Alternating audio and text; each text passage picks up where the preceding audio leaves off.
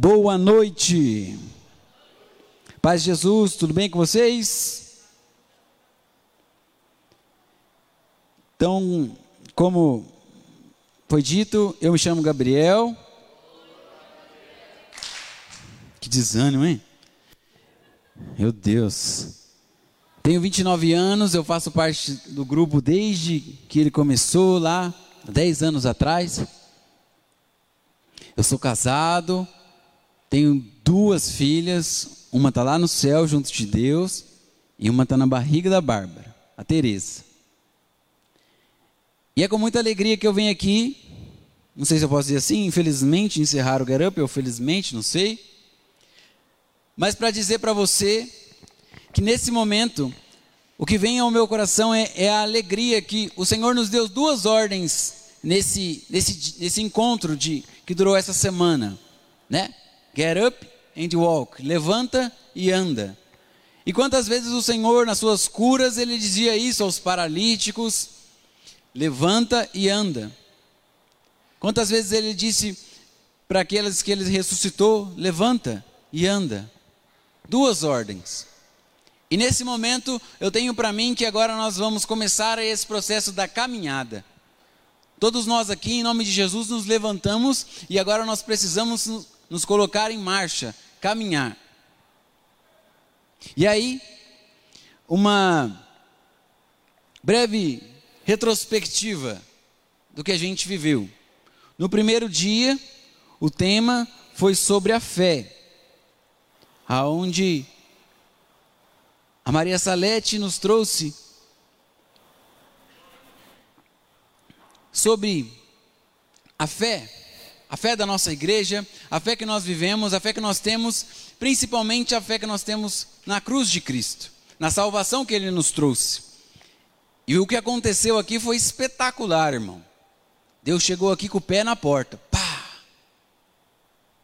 Não, com o pé não, né? com a cruz na porta, assim, pum! E aí todo mundo já falou assim: perdi, perdi. Eu me rendo. E foi uma choradeira, irmão. Você nem está ligado.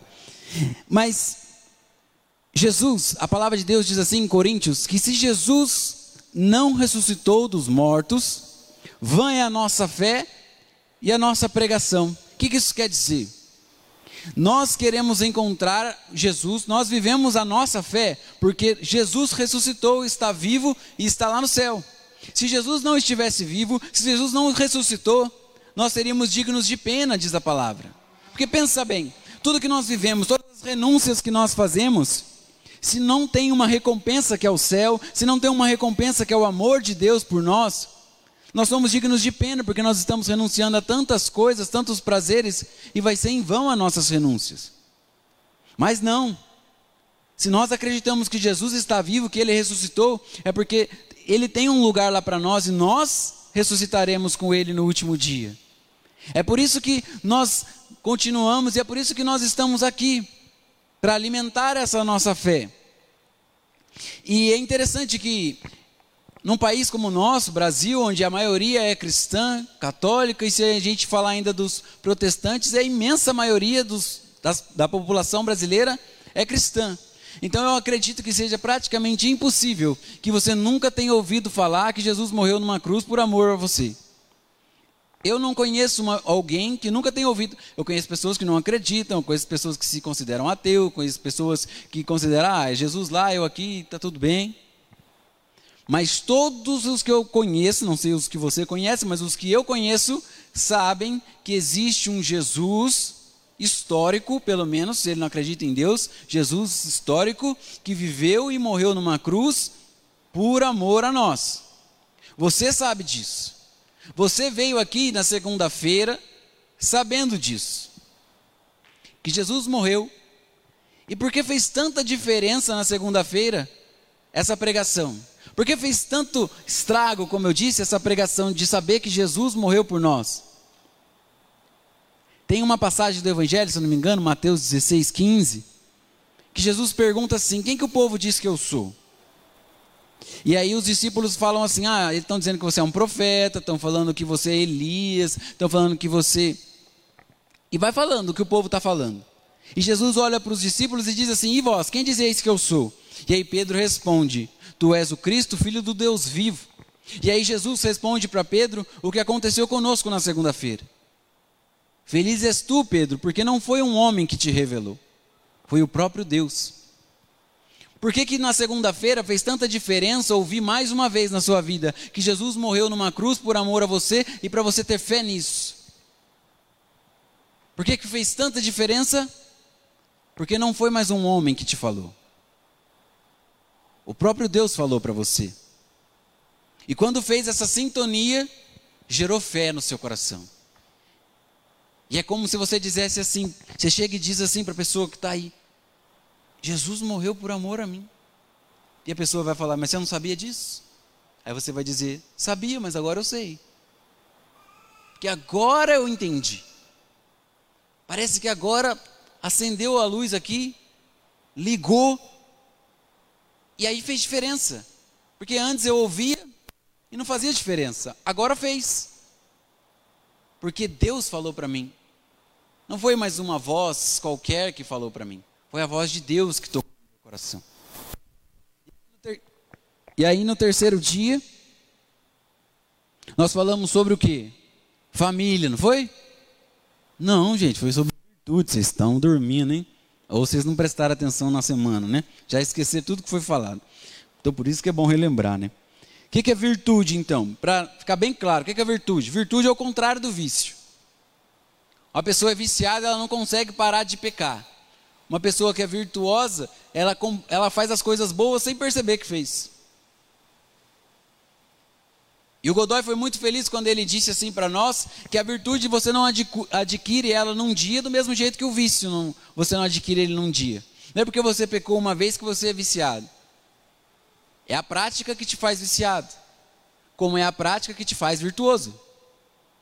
Por exemplo, é uma pessoa que ela tem a virtude da determinação, a virtude de ser disciplinado. Não é que ela, por exemplo, uma pessoa que é disciplinada em estudar.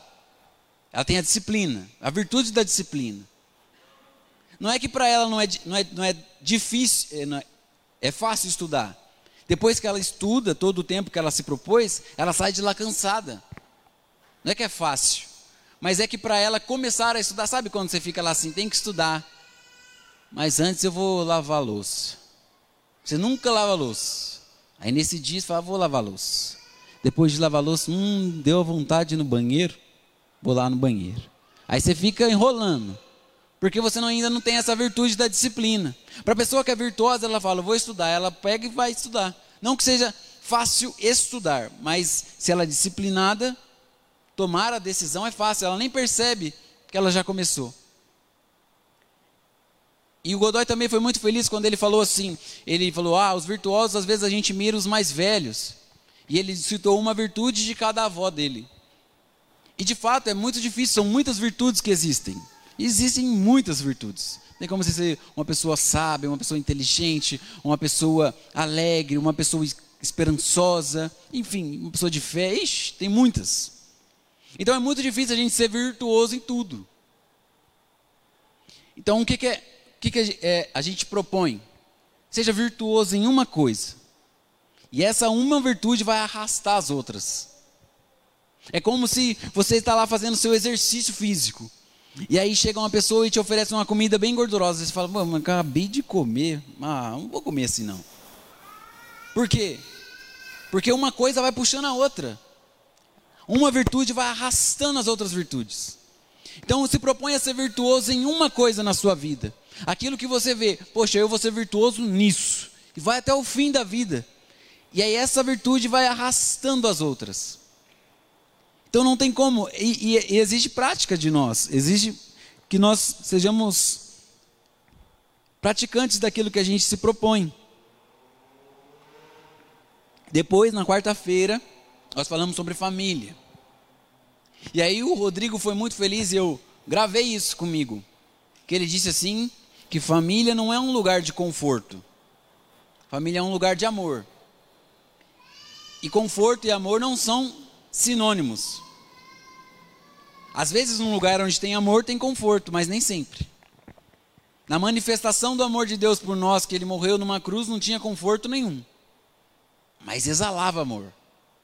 Então nem sempre amor e, e conforto estão juntos. Então a família é um lugar de amor, não um lugar de conforto. E com conforto, às vezes, a gente pode colocar também um lugar de prazer. Não é um lugar de prazer, às vezes tem um conflito. Mas se tem amor, tudo é resolvido. E é na família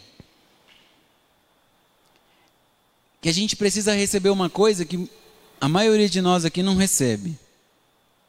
Chama-se amor incondicional. O que é amor incondicional? Independente daquilo que você faça, independente daquilo de como seu pai e sua mãe estejam, você sabe que eles te amam. Não há diferença na repreensão ou na alegria, é sempre por amor. E quando uma pessoa como eu, como você, se vê nisso, se vê nessa, nesse amor, as carências do nosso coração vão embora. Porque independente daquilo que faça, eu não preciso fazer coisas para chamar a atenção de pessoas, porque eu já sei que, me ama incondicionalmente. Quando a gente não percebe isso, ou quando a gente não recebe isso lá na nossa casa, a gente começa a procurar isso em outros lugares. E aí a gente sai procurando. E enquanto a gente não encontra, a gente não consegue sossegar o nosso afeto. E aí a gente quer ser aprovado por todo mundo. Quer ser aprovado pelo amigo, quer ser aprovado pela amiga, quer ser aprovado por a pessoa que você não conhece, quer ser aprovado aqui no grupo, quer ser aprovado na, na rede social. Sabe, por exemplo, eu vejo um monte de influencer digital que tem milhares de seguidores carentes. Sabe por quê? Porque chega uma pessoa e faz uma crítica àquilo que ela fez. Aí ela já dá um piti, você já viu isso aí? Ah, dá, dá um piti. Por que, que ela deu um piti? Porque ela não conseguiu a aprovação de uma pessoa. Tem 30 mil aprovando ela, mas uma reprovou, ela dá um piti. Quando é uma pessoa madura, você chega, critica ela, não faz diferença. Porque ela sabe que tem alguém que ama ela, independente dos erros e dos acertos. O amor dessa pessoa por ela está acima do bem e do mal, do que você possa fazer. E isso que a gente deveria receber na nossa família. E eu sei disso, irmão. E aí minha esposa grávida, eu falo assim: "Meu Deus do céu. Deus tem tanto que mudar na minha vida ainda para eu conseguir fazer isso. Mas eu proponho a você então uma vingança sobre a sua família. Meu pai e minha mãe não me amaram incondicionalmente. Só de vingança eu vou amar minha família incondicionalmente. Vou vingar. Não me amou? Espera aí para você ver. Vou amar, você vai ver. Na quinta-feira, nós participamos da missa e no evangelho da missa era sobre é melhor entrar no céu com um olho do que ir para o inferno com os dois. É melhor entrar no céu com um braço, com uma perna, do que entrar no inferno com os dois braços e com as duas pernas. Então, se o teu olho te leva a pecar, arranca-o. Se tua perna te leva a pecar, se teu braço te leva a pecar, arranca-o. Ou seja, nós precisamos ter aquilo que Deus colocava no nosso coração quando a gente realizava ali no salão, não sei se você veio, era sobre a coragem de tomar uma decisão. E o que é coragem? Coragem é trocar um bem menor por um bem maior. É desapegar do bem menor por um bem maior. Por que, que você precisa ser corajoso para entrar numa briga para proteger alguém? Porque você troca o seu bem físico pela proteção de um outro. Por isso precisa coragem. Quando não, não tem nada a perder, você não tem coragem. Você só vai e faz. Você não vai perder nada com isso. Agora, quando você tem algo a perder, dá medo. E aí você precisa ter a coragem de superar esse medo. Por um bem maior. Quando a gente vai trocar um bem menor por um pior ou por uma mesma coisa, a gente fala que essa pessoa não é corajosa, que ela é louca. Antigamente, né?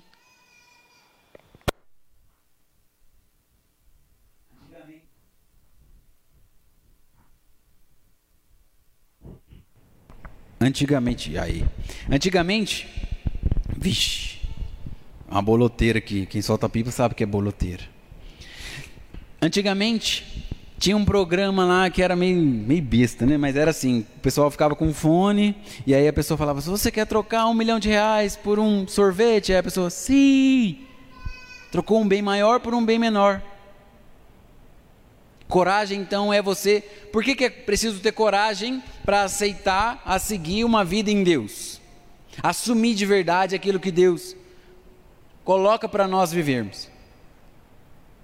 Porque você tem certos apegos às coisas que você sabe que você vai ter que renunciar, largar, e aí você fala assim: hum, vai doer. Então você precisa de coragem. E aí, na sexta-feira, mais conhecido como ontem, o Betão veio e falou sobre decisão.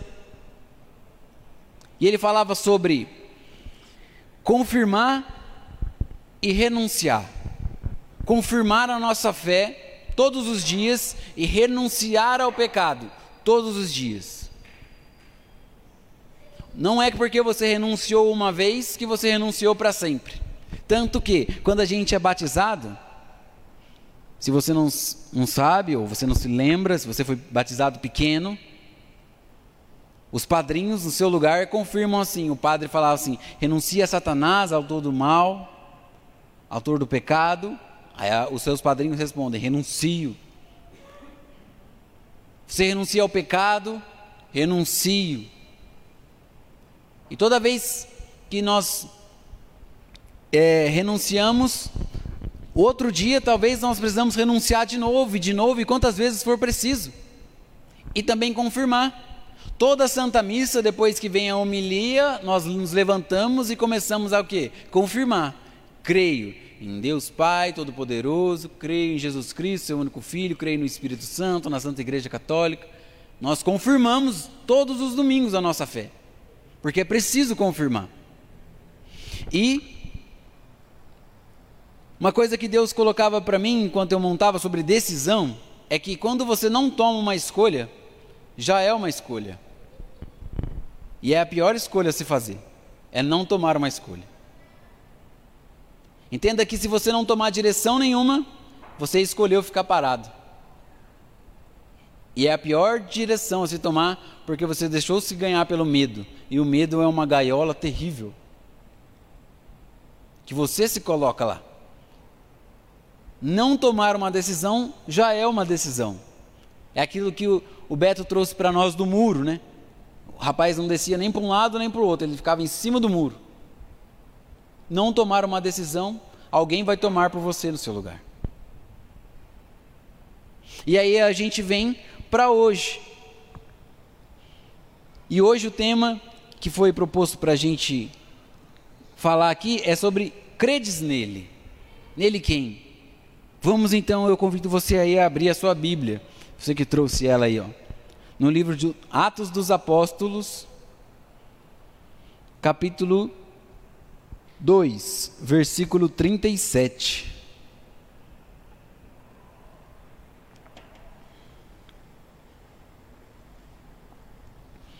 Atos dos Apóstolos, capítulo 2, versículo 37. Quem achou diz: Eu achei. E quem não achou diz: Paciência, Jesus.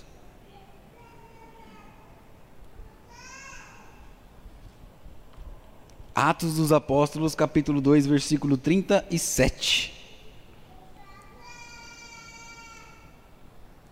A palavra de Deus diz assim para nós: Ouvindo isto, eles sentiram o coração traspassado e perguntaram a Pedro e aos demais apóstolos: Irmãos, que devemos fazer? Respondeu-lhes Pedro: Arrependei-vos e cada um de vós seja batizado em nome de Jesus Cristo para a remissão dos vossos pecados. Então recebereis o dom do Espírito Santo. Pois para vós é a promessa, assim como para vossos filhos e para todos aqueles que estão longe, isto é, para quantos o Senhor nosso Deus chamar. Com muitas outras palavras conjurava-os e exortava-os, dizendo: salvai-vos dessa geração perversa. Aquele, pois, que acolheram so, aqueles, pois, que acolheram a sua palavra, fizeram-se batizar e acrescentaram-se a eles, naquele dia cerca de 3 mil pessoas. Palavras do Senhor. Vamos aplaudir a palavra de Deus, irmãos? O que, que aconteceu aqui então, para a gente colocar no contexto? Pentecostes. A palavra de Deus diz assim que todos estavam reunidos, eles estavam em oração, e no quinquagésimo dia, depois que Jesus ressuscitou, veio sobre os apóstolos o Espírito Santo, e eles começaram a rezar em línguas estranhas, e o povo começou a dizer: Nossa, parece que eles estão bêbados. E aí eles estavam no andar de cima de uma casa, que nós chamamos cenáculo, e Pedro abriu as portas daquele cenáculo e tinha uma multidão lá embaixo. E ele começou a pregar para eles. A pregar que o Jesus que eles mataram estava vivo, ressuscitado. E fez um convite para que eles renunciassem à vida que eles levavam e começassem a viver a vida que Jesus estava ensinando, porque eles deveriam ressuscitar com Cristo no último dia. E tinha gente de um monte de lugar. E aí foi aonde a gente começou a ler. Eles ouviram a pregação de Pedro e começaram a falar assim: então o que, que a gente tem que fazer? Você falou um monte de coisa. E aí, na prática, o que eu preciso fazer? E aí Pedro falou assim: você precisa arrepender dos seus pecados, ser batizado. E quando você for batizado, virá sobre você o dom do Espírito Santo. Porque o Espírito Santo é para você, é para os seus filhos, é para todos aqueles que Jesus chamou. E aí diz que 3 mil pessoas, por causa daquela pregação, se ajuntaram aos cristãos, aos discípulos de Jesus. 3 mil. E o que eu fico mais espantado com isso é que todo mundo aqui sabe que, Jesus, que Pedro negou Jesus, não é verdade? Sim ou não? Todo mundo sabe. Todo mundo lembra de quando fala: Antes que o galo cante, você vai me negar três vezes. Pedro negou, negou Jesus para uma empregada, Pedro negou Jesus para as pessoas que estavam ali perto da onde Jesus estava sendo julgado. Para um grupinho de pessoas, Pedro foi e negou Jesus. Pedro, naquela época, ainda não tinha recebido o Espírito Santo em Pentecostes. A diferença entre aquele Pedro que renunciou, que negou Jesus, e o Pedro que fez essa pregação para mais de 3 mil pessoas, é só uma o Espírito Santo.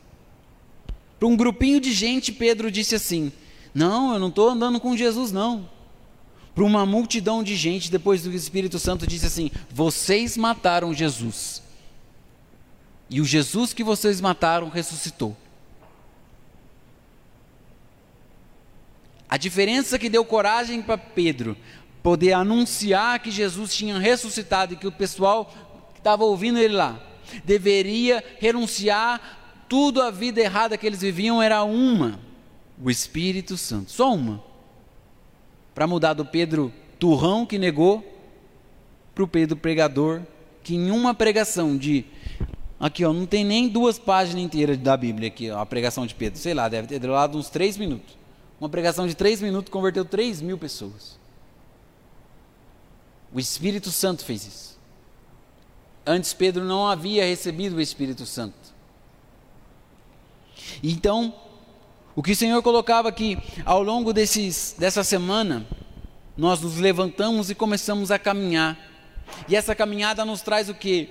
Uma coisa que deve, que deve acontecer em nós chamada maturidade. Eu tenho 29 anos. E aí às vezes eu passo lá, tá tendo lá uns Antes era fluxo, agora é revoado. Como é que é o nome lá? É revoado, né? Enfim, vocês entenderam. E aí eu passo lá no meio lá, e eu olho para minha esposa e falo assim: esse negócio de jovem tem que acabar, né? Não aguento mais jovem. Perguntaram assim para o Papa Bento XVI: o que, que você espera dos jovens da Igreja Católica? Ele fala assim: eu espero que todos os jovens amadureçam e cresçam. Porque antes de você amadurecer, você não consegue fazer nada.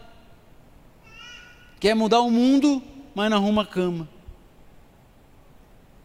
Quer mudar o mundo, mas não sabe fritar um arroz?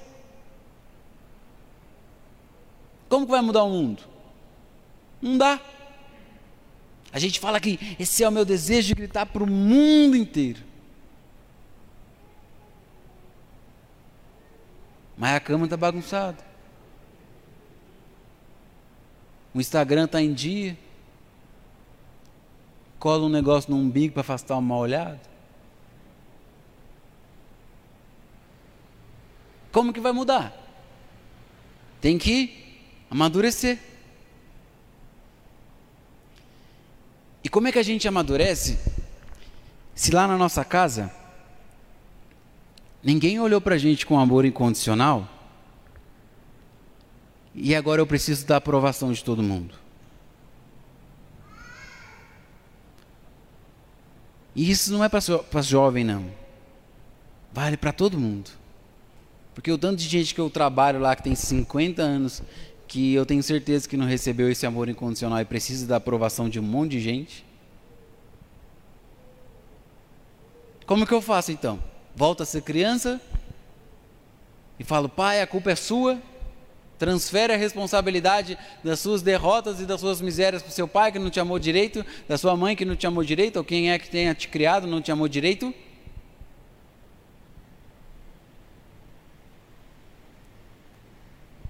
Agora você sabe, através do Espírito Santo, que tem alguém que olha por você com amor incondicional. A diferença é que talvez você ainda não se deixou ser olhado. A diferença é que talvez você ainda desvie o olhar quando alguém te olha. Quando esse alguém te olha. E você ainda precisa buscar a aprovação dos outros. E aí não sabe nem a faculdade que faz. Não sabe o trabalho que vai escolher. Fulano de tal brigou comigo, então vou sair da igreja. Ah, eu estou aqui sentado faz cinco anos, ninguém vem olhar para mim. Vou sair. É ou não é assim? Mas é porque você sabe que tem alguém que te ama incondicionalmente. Mas do mesmo jeito que eu disse lá no começo da fé, você não deixou esse olhar ainda entrar lá dentro de você. E aí você precisa da aprovação de todo mundo. Precisa mostrar que você é alguma coisa. Precisa mostrar e chamar atenção. E aí você escolhe o jeito de chamar atenção. Sendo mais inteligente, sendo melhor pregador. Sendo. Usando as roupas mais atraentes, tendo o corpo mais bonito, colocando, sei lá, uma tatuagem na cara para chamar atenção. Porque eu preciso que alguém me aprove.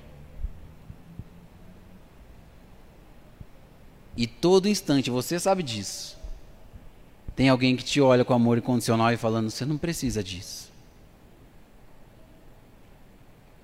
Eu já te amo. E enquanto você não deixar essa voz e esse olhar olhar para você e falar com você, você ainda vai se importar se você é a pessoa mais bonita do lugar e eu, eu tenho vergonha do meu corpo, vergonha do meu rosto. Não que, né, que você tenha, que também é o contrário, né? Ah, você tem que se aceitar como é, e aí você impõe que a pessoa goste de você. É uma carência. É? Ah, eu sou tenho lá meus 300 quilos e você, eu estou feliz do jeito que eu sou. É nada, que você tem preguiça de fazer exercício, é mais gostoso comer hambúrguer do que salada.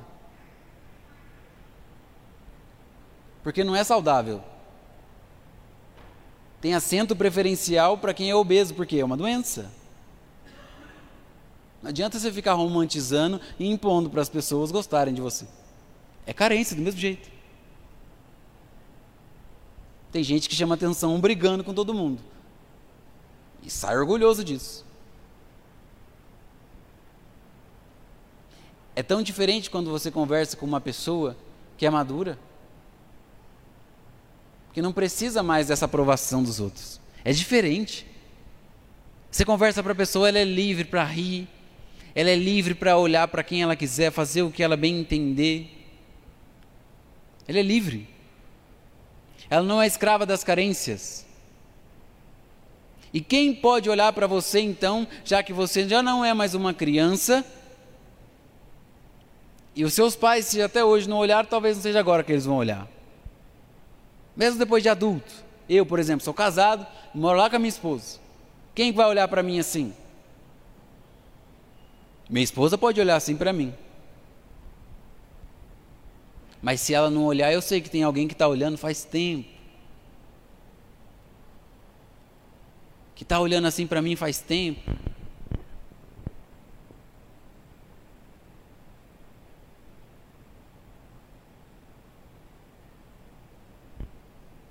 Agora está na hora de você deixar ser olhado. Porque senão, você vai dar um passo, vai chegar uma pessoa e vai falar assim: vai na igreja? Aí você cai de novo. Aí daqui dois meses você volta no get up de novo, porque você está caído de novo. Não levantou porque quis. Precisa vir os irmãos do grupo olhar para você e falar: ah, tadinho, levanta. Ninguém te olhou? Ô oh, dó. Aí alguém vai lá, te levanta, você fica feliz de novo. Aí os irmãos me aprovaram, agora eu vou, hein? Alguém vai criticar você. Alguém vai dizer não.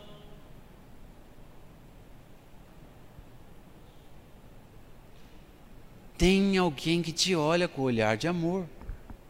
Não precisa mais procurar fora. Não está lá fora. Está aqui. Ecoando aí faz tempo. Mas você não deixa ser amado. Você não tem coragem de olhar nos olhos. Você não está deixando mais. E aí vai ser um ciclo. Porque o dia que você tiver a sua família, seu filho vai dizer assim para você: Mãe, não gosto de você. Aí você fala: Ah, toma aqui, desculpa. Não é assim? O que, que as mães fazem para a criança ficar quieta? Você vai no restaurante, tem uma criança hipnotizada vendo o mundo bita, ela abre a boca, a mãe põe lá dentro, nem sabe o que está comendo. Minha mãe, eu falei, falei, mãe, falei um dia para ela, mãe, eu queria ir para um lugar, não lembro aonde. Eu tinha acho que 13 anos, eu era da turma da minha rua lá, eu era o mais novo. Tinha 13, e o mais novo depois de mim acho que já tinha 16. E eu queria ir para o mesmo lugar que eles foram. Minha mãe falou: negativo, você não vai. Aí eu disse para minha mãe assim: mãe, você é a pior mãe do mundo, eu não te amo mais. Aí ela disse: não quero seu amor, eu quero seu respeito. Não vai, pronto. Não preciso que você me ame.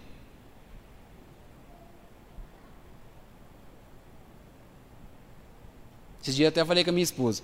Para mim, no começo, a melhor, a melhor mulher do mundo era minha mãe, só que meu pai escolheu ela primeiro.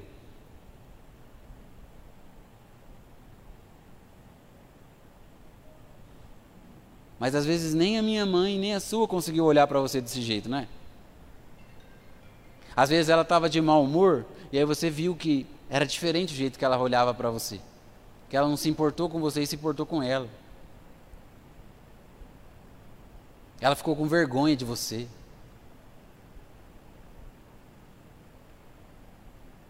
É diferente quando uma pessoa te olha. Você não precisa mais de necessidade, é, de necessitado, assim, de olhar. E aí você fica perdido, perdido. Eu vou viver para quê? Aí você se apega, sei lá, você se apega ao futebol. Aí você vai lá e torce, torce, torce, torce. Seu time entra numa draga, numa, numa fase. Aí você faz o quê? Tem gente que muda de time. Tem gente que, ah, não ligo para futebol. Vou para filme. Aí, filme, filme, filme, filme. Aí jogo de filme vai. Desenho, série. E aí vai. E aí vai. Ah, agora eu sou do funk. Agora eu sou do, do, do piseiro. Agora eu. Aprovação, aprovação, aprovação. Vive sem ter um porquê. Qual é o seu porquê?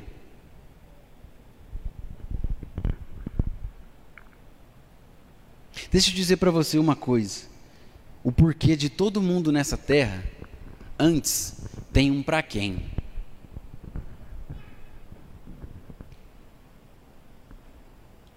Todo mundo. Meu para quem estava cantando aqui, ó. Meu para quem estava dentro da barriga de quem estava cantando. Meu para quem está aqui olhando para mim enquanto eu prego. Por isso eu não posso parar. Não dá.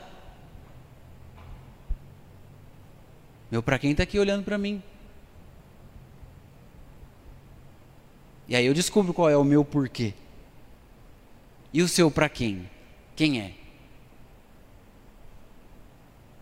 Mas enquanto você não amadurecer, você só vai olhar para você. E aí vai ficar perdido.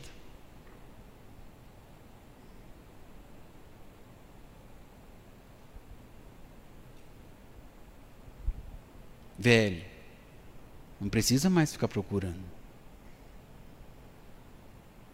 Ô Isa, não precisa mais não. Você sabe que tem alguém que te olha. Vai ficar procurando para quê? Perder tempo. Buscando a aprovação de quem nem está aí para você. Não é assim?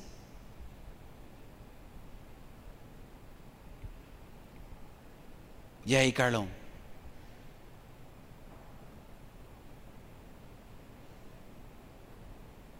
Tem alguém que te olha.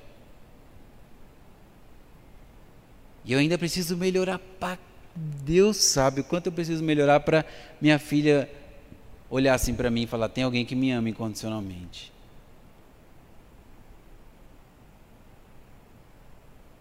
Ontem, enquanto eu montava essa pregação, mas eu chorei, mas eu chorei.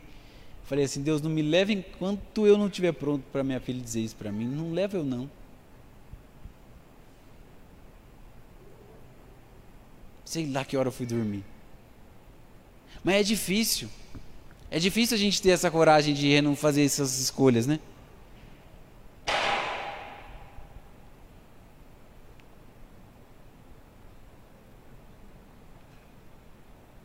Mais uma vez, hoje, independente se é o seu primeiro dia no Get Up, se é o último, se é a primeira vez que você pisa nessa igreja, você faz tempo que você pisa nessa igreja.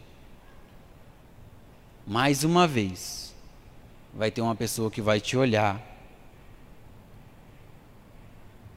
para que você não precise ficar buscando a aprovação de outros. E mais uma vez você tem a escolha de desviar o olhar ou dessa vez olhar.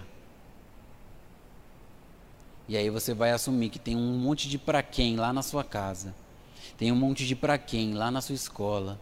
Tem um monte de para quem no seu serviço.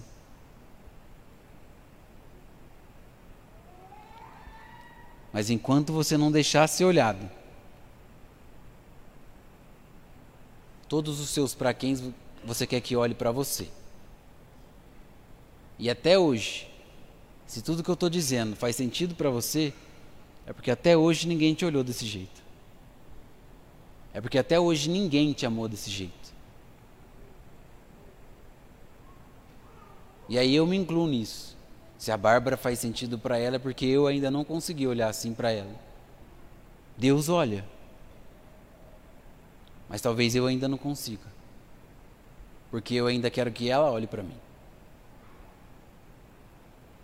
Isso vale para você, com seu namorado, com seus amigos.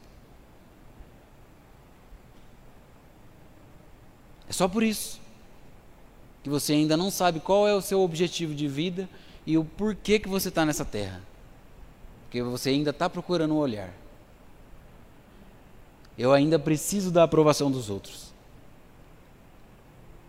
E como é que a gente faz isso? É uma coisa chamada oração. Percebe que você orou, orou, orou, orou. E até hoje, você não se deixou ser olhado? Você não se deixou ser olhado porque você acreditou que o melhor da oração era o que você dizia. E não o que Deus iria dizer para você. E aí você acabou a oração antes. Quantas e quantas. Nós vivemos isso aqui no Up, é o que eu acabei de dizer. Um milhão de pessoas já te falaram que Jesus morreu numa cruz. Mas bastou uma vez Jesus falar para você e sua vida mudou. Porque esse alguém que ama incondicionalmente olhou para você e disse. E aí você disse: Jesus me ama mesmo.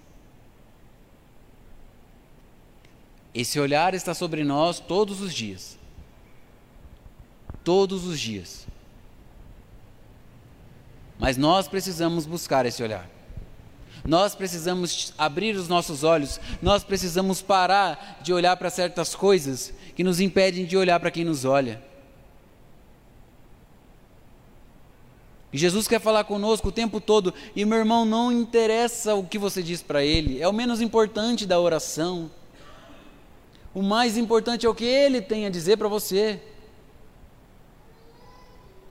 Perceba, eu não sei o que você fez até esse momento da pregação. Eu não sei se você olhou no celular, se você não rezou antes da pregação, mas se Jesus está falando com você agora, é porque isso faz a diferença e é o que muda a nossa vida. É o que ele fala para mim, não o que você fala para ele. É o que você fala para ele. Não faz diferença. Se você fala cantando, se fala alto, se fala baixo. Desde que você esteja preparado para ouvir. Mas eu sei, quando eu sei que eu não estou preparado para ouvir, é quando eu começo a rezar sem ter vontade de mudar. Quando você começa a rezar sem ter vontade de mudar de vida, sua oração de nada valeu, porque você não ouviu o que Jesus falou. Nada adiantou. Até hoje, as suas orações, suas comunhões, suas confissões, porque você ainda não se dispôs a mudar. Sabe por que você vai confessar e toda vez você confessa o mesmo pecado? Porque você não evoluiu ainda espiritualmente e ainda está imaturo. Quem muda isso? O Espírito Santo. Pedro era imaturo. Pedro ele queria a aprovação daquelas pessoas. Por isso ele negou Jesus. Por isso ele negou. Pensa bem, por que, que ele ia negar? Ele tinha medo, medo de assumir que aqui, ele estava andando com Jesus, ele teve medo de assumir isso. As pessoas só falam assim: Você não é, também estava andando no grupinho dele? Ele falou: Não, nem conheço. Ele queria a aprovação daquelas pessoas que estavam com ele. E quando ele estava no grupo dos apóstolos, ele queria a aprovação dos apóstolos, ele queria a aprovação do homem. Tanto que quando Pedro, no mesmo momento em que Pedro dá uma bola dentro e Jesus fala para ele: Pedro, feliz és tu, porque não foi um homem que te disse. E aí Jesus pega e fala para ele assim: Eu vou morrer numa cruz e ressuscitar no terceiro dia. E aí, e aí Pedro, precisando ficar bem com Jesus, disse assim: Não, não faz isso não, mestre. Vira essa boca para lá. E aí Jesus falou assim para Pedro: Afasta-se de mim, Satanás, porque os seus pensamentos não são como os de Deus são pensamentos humanos. Pedro ainda queria aprovação. Mas o dia em que ele se deixou ser conduzido pelo Espírito Santo e o Espírito Santo mudou a vida dele, e aí ele não precisava mais da aprovação dos outros. Ele não deixou de ser quem ele era, mas ele não estava nem aí se iriam matar ou se ele ia morrer. Estava nem aí porque alguém olhou para ele com um amor incondicional. E aí já não fazia mais diferença os outros olhares.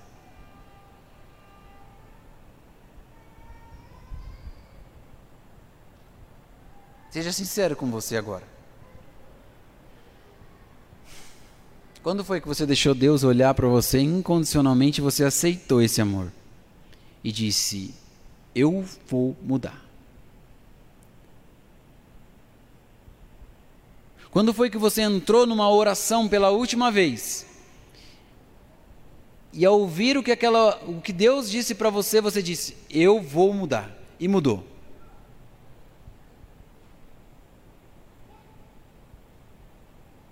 Ou você nem se lembra do que foi dito ontem, anteontem, porque não fez diferença. Porque você está buscando uma aprovação nossa aqui. Porque você está buscando uma aprovação minha. Quantas vezes eu não fui pregar e no final da pregação eu chegava para a pessoa que estava comigo e falava: E aí, preguei bem? O que, que você achou? Mandei bem? Não porque eu queria melhorar o meu jeito de falar, a minha postura ou qualquer coisa do tipo, mas eu queria a aprovação do outro. E aí, se viesse alguém e falava assim, mandou mal, eu ficava triste. Não conseguia a aprovação. Ou eu vim aqui e falava um monte de coisa para você rir e falar aquele pregador da hora, gente boa, falava gira, fala a nossa, a nossa linguagem, e ele sai daqui, nossa, gosto dele. Gente boa. Só que você voltou para sua casa e não mudou de vida. Deus não falou com você através de mim. Eu sei da minha miséria, irmão. E pior, antes de falar isso tudo para você, eu sabia disso aqui faz tempo. E eu também preciso aceitar esse olhar para mim, esse olhar de amor, eu também preciso. Porque enquanto eu não aceitar os meus porquês e para quens, não vão ser correspondidos. E aí eu vou estar preocupado com o que os outros vão pensar de mim. Vida triste e infeliz a minha.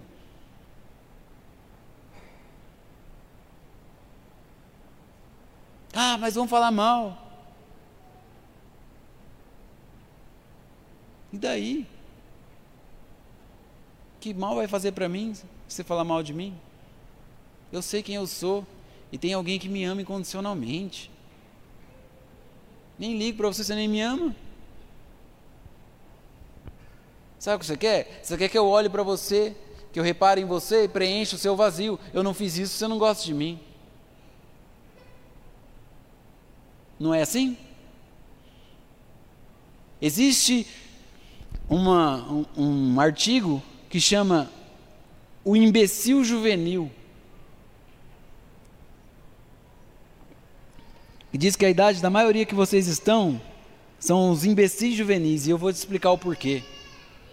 Porque quando você vai para a escola, você sabe que lá dentro da sua casa, se você brigar com seu pai e com a sua mãe, eles vão continuar te dando comida, uma casa para morar e tudo o que você precisa. Agora, se você for lá na sua escola e, e, se opor às ideias daqueles que estão lá, eles vão te excluir e aí você não vai ter aprovação deles e aí você fala, então eu vou me revoltar contra aqueles que fazem coisas por mim para ter a aprovação desses aqui. Porque se eu me revoltar contra eles lá, eles não vão fazer nada comigo. Agora esses aqui vão. Imbecil juvenil.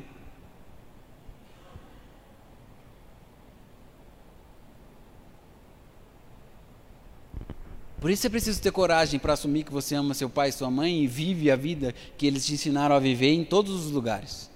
Porque vai ter um monte de reprovação, só que você sabe que lá na sua casa tem alguém que te ama incondicionalmente. Na sua escola ninguém te ama incondicionalmente. E aí você precisa da aprovação deles.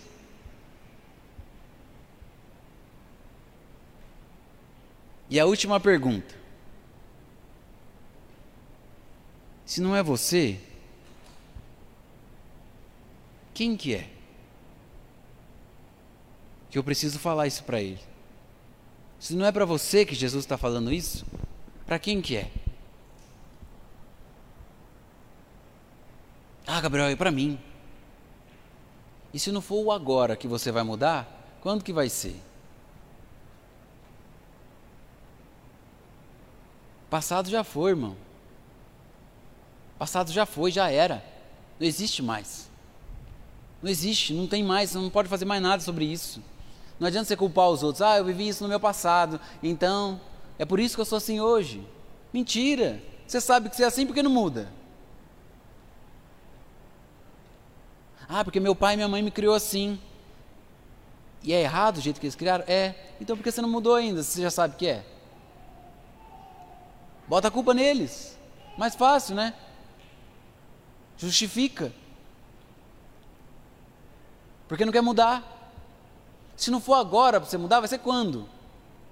O amanhã nunca vai existir. Já parou para pensar nisso? É meio filosófico isso. Santo Agostinho diz assim: O amanhã nunca vai vir. Porque quando o amanhã vier, ele vai ser hoje.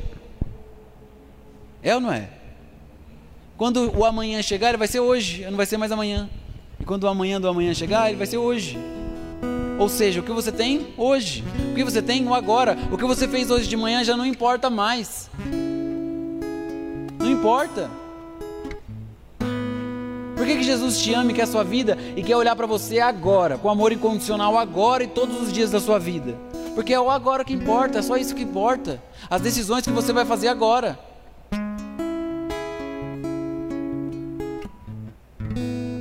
Quem vai te ajudar a escolher e aceitar e mudar? Espírito Santo. É Ele. Jesus disse que ele enviaria um consolador para nos ajudar. Jesus ele disse que teria um paráclito, um advogado para nos, nos auxiliar. Olha, quando você for lá para a rodinha dos caras que vão te acusar, fica tranquilo que o Espírito Santo vai colocar para você o que você tem que falar. Não precisa da aprovação deles. Porque no fim das contas não vai adiantar de nada. Deixa eu dizer, hoje, você não precisa nem da aprovação do seu pai e da sua mãe para fazer certas coisas. Para o meu pai, eu não deveria casar agora. Eu deveria terminar todos os meus estudos e depois casar. Eu sei o que eu faço. Não preciso da aprovação dele para isso.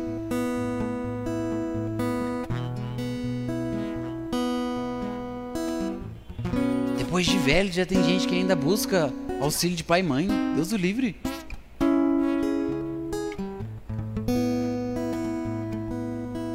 Sabe por quê? Porque se está tudo errado, você bota a culpa nele.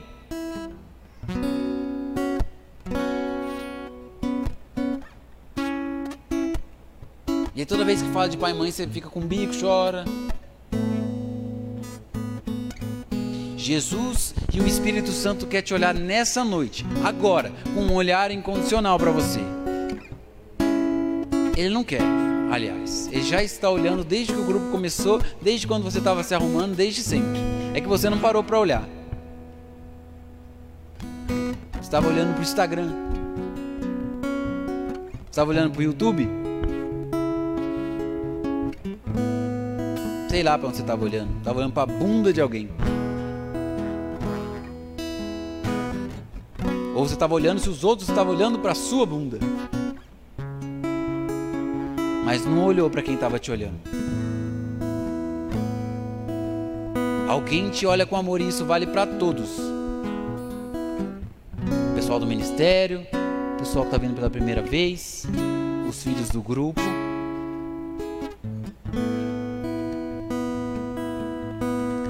Feche seus olhos agora.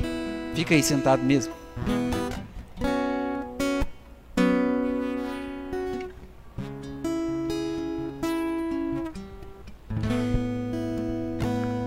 queria pedir, Bel, pode parar de tocar rapidinho?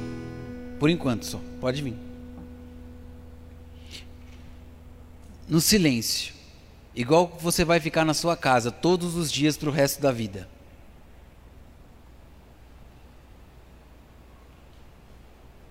Todos os dias Deus precisa olhar para você. Com amor incondicional, Ele olha. Mas todos os dias você precisa deixar ser olhado. E agora eu quero que aqui nessa noite você pratique um pouco.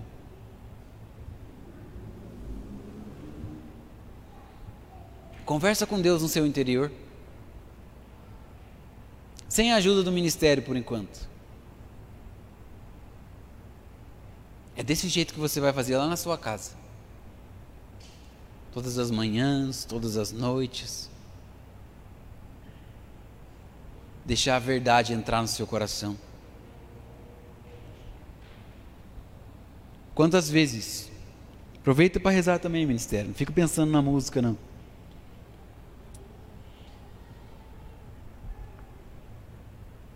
Quantas vezes Deus falou com você e você disse que ia mudar e não mudou foi nada?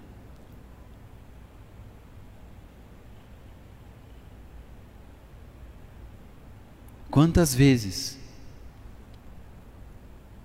Você rezou de qualquer jeito.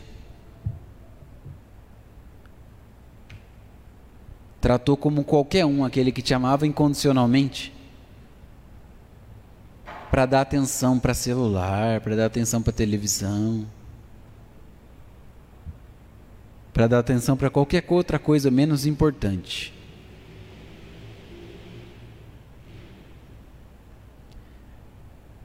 E quantas vezes você mendigou olhar dos outros, aprovação dos outros? Eu preciso que ele goste de mim. Eu preciso que ela goste de mim. Seja para um menino, uma menina, seu pai, sua mãe, as pessoas que trabalham com você.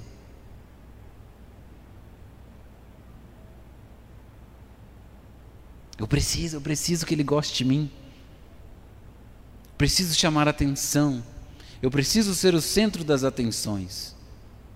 Os olhares precisam estar em mim.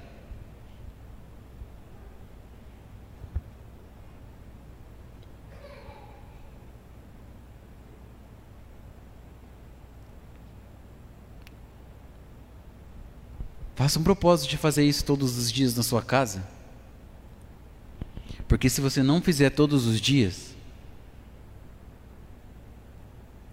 Eu afirmo, sua vida nunca vai ser diferente. Aliás, pode ser assim, pior. Melhor nunca. Porque você vai continuar procurando esse olhar.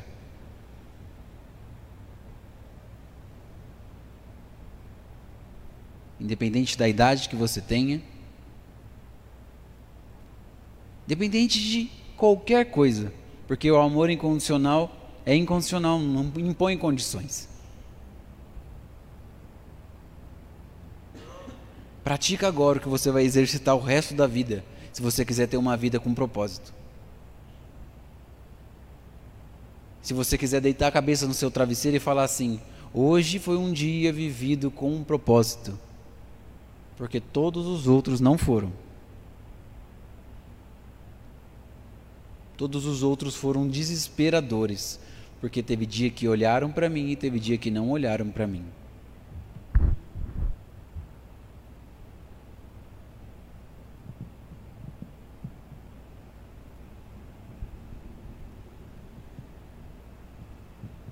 Antes da gente agora cantar, faça agora o compromisso de se realmente fez sentido para vocês que a gente falou aqui, de fazer isso todos os dias Talvez agora esteja rolando uma lágrima, um sentimento, mas faça o compromisso de mesmo quando não tiver sentimento, você se deixar ser olhado.